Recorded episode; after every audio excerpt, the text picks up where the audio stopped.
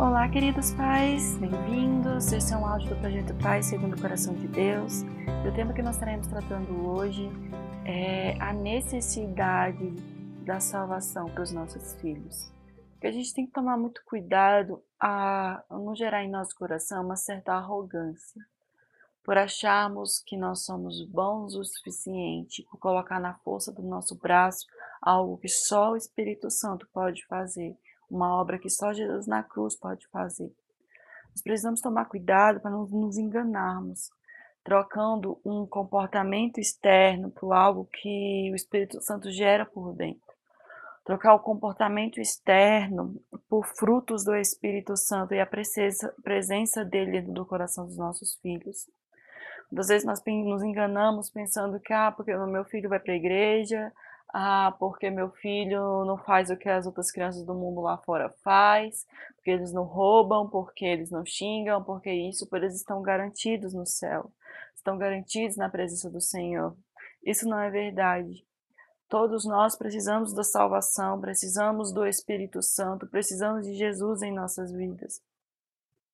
E quando nós geramos nessas crianças essa falsa sensação de salvação, nós estamos condenando eles estamos condenando eles ao inferno, porque eles criam uma resistência. Ah, eu não preciso, ah, eu estou bem, ah, isso, ah, aquilo. E não vão, não entendem que eles precisam de Jesus. Nós precisamos ensiná-los que eles precisam, que todos nós somos maus, que todos nós somos dignos de condenação. Mas é o Senhor Jesus que veio pelas nossas vidas, é o Senhor Jesus que nos transforma, que nos molda, é o Senhor Jesus que nos salva.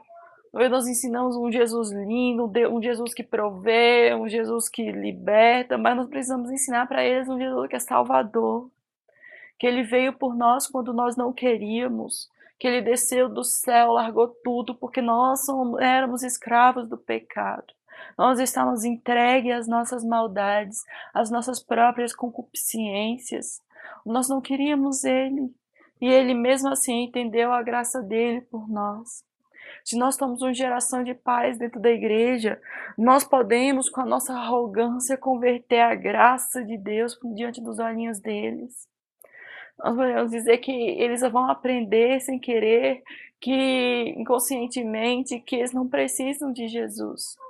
Que o que eles fazem é bom, nós estamos gerando no coração deles uma religiosidade farisaica, dizendo que só serem bonzinhos, só estarem no culto, isso é o suficiente para salvá-los, isso não é o suficiente.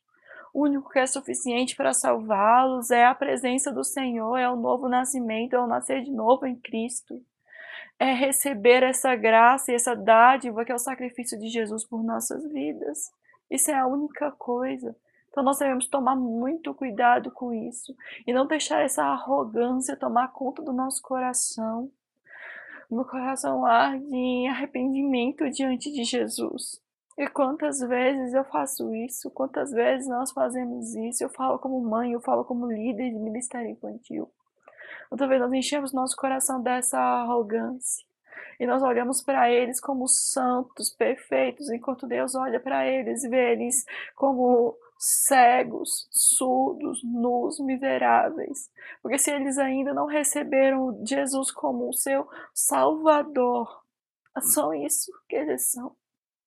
Nós precisamos estar ao cuidado de ensinar a eles essa necessidade que eles têm de serem salvos, que eles têm alguém que quer salvá-los, que todos nós somos maus e precisamos dele.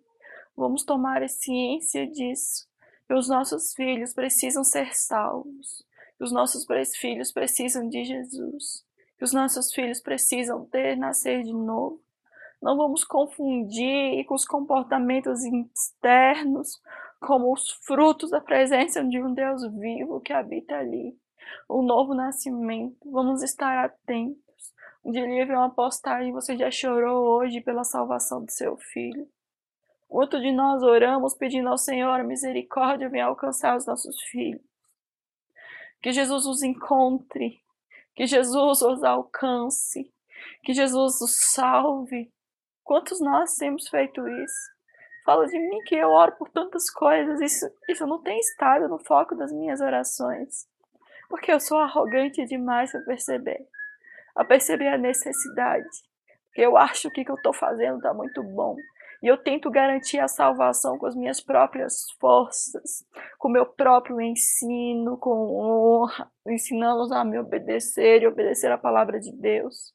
Mas pouco eu tenho orado pela salvação da, da, dos meus, daqueles que eu lidero.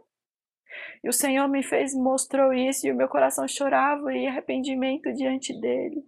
Falei, Senhor, me ajude a mudar. Me ajude a olhar com as coisas com os teus olhos, não com os meus olhos, e achar que eu estou vendo, que eu estou fazendo está bom. Mas está bom que o Senhor faz, e eu quero ser agente. Eu não quero fazer as coisas pelo Senhor, mas eu quero fazer as coisas com o Senhor. Ser instrumento nas tuas mãos. Isso que nós precisamos. Que o áudio de hoje é mais um desabafo daquilo que o Senhor falou no meu coração. Desde que recebi essa palavra, minha, meu desejo é só chorar e chorar diante da presença dele. Por aquilo, pelo tempo que nós temos perdido, colo como igreja, o tempo que eu tenho perdido como mãe. E conversando ontem com meu esposo, eu chorava porque é algo que a gente não percebe, que a gente não se dá conta, que até que o Espírito Santo venha. A gente não se dá conta dessa arrogância que nós geramos, nós como crentes temos. Veja, às vezes, egoísmo de acharmos que para tudo tá bom e para Deus não é assim. Quanto mais dele nós temos, melhor nos tornamos. Quanto mais na presença dele nós estamos, mais nós somos transformados à imagem dele. É na presença dele. Nós temos nos aproximado do Senhor para pedir coisas, para exigir coisas, e não temos nos apresentado diante dele para sermos como ele. Para ele moldar o nosso caráter, abrir os nossos olhos para aquilo que é necessário enxergarmos. Para nós nos prendermos com ele, amá-lo e deixar que o, coração, que o nosso coração pulse o amor dele. Nós não temos feito isso. Nós temos um Deus que nós sabemos que nos ama, que se importa conosco. Mas o quanto nós temos experimentado disso como família, como igreja, o quanto nós temos experimentado desse Deus grandioso, quanto nós temos conhecido dele.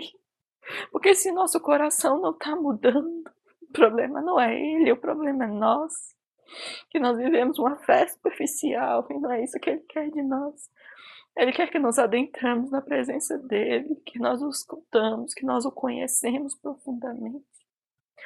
Paulo fala que, olha, quando você lê lá, ele vê que é uma oração tão profunda para que vocês conheçam a largura, o comprimento, a profundidade do amor de Deus.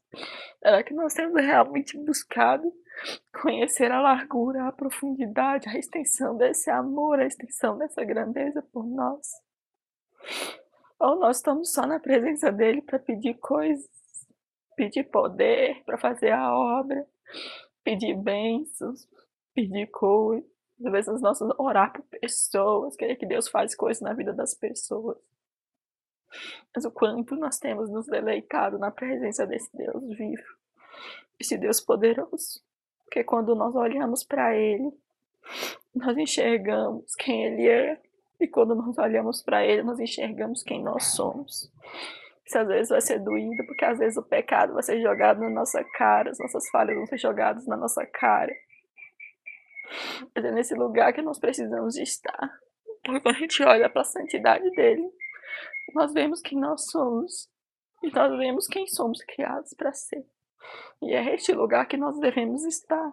E é neste lugar que nós devemos conduzir as nossas crianças a estarem. Neste lugar, na presença do Senhor.